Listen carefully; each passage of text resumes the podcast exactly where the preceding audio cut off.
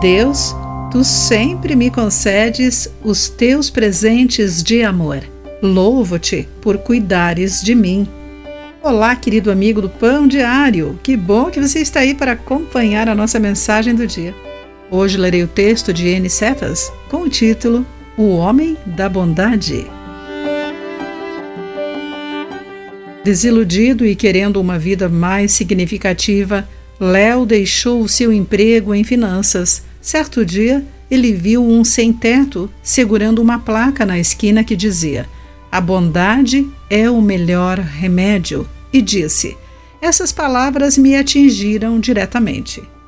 Foi uma epifania. Léo decidiu começar a sua nova vida criando uma organização internacional que promovesse a bondade. Ele viaja ao redor do mundo contando com estranhos para lhe proverem alimento, gasolina e um lugar para ficar. Em seguida, ele os recompensa por meio de sua organização com boas ações, como alimentar órfãos ou construir uma escola para crianças carentes. Ele diz: às vezes acham que isso é sinônimo de fraqueza, mas a bondade é sinônimo de profunda força. A bondade é a essência de Cristo, de modo que ela flua dele naturalmente.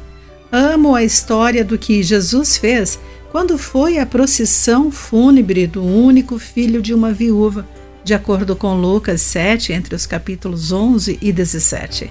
A mulher enlutada provavelmente dependia do filho para obter sustento financeiro.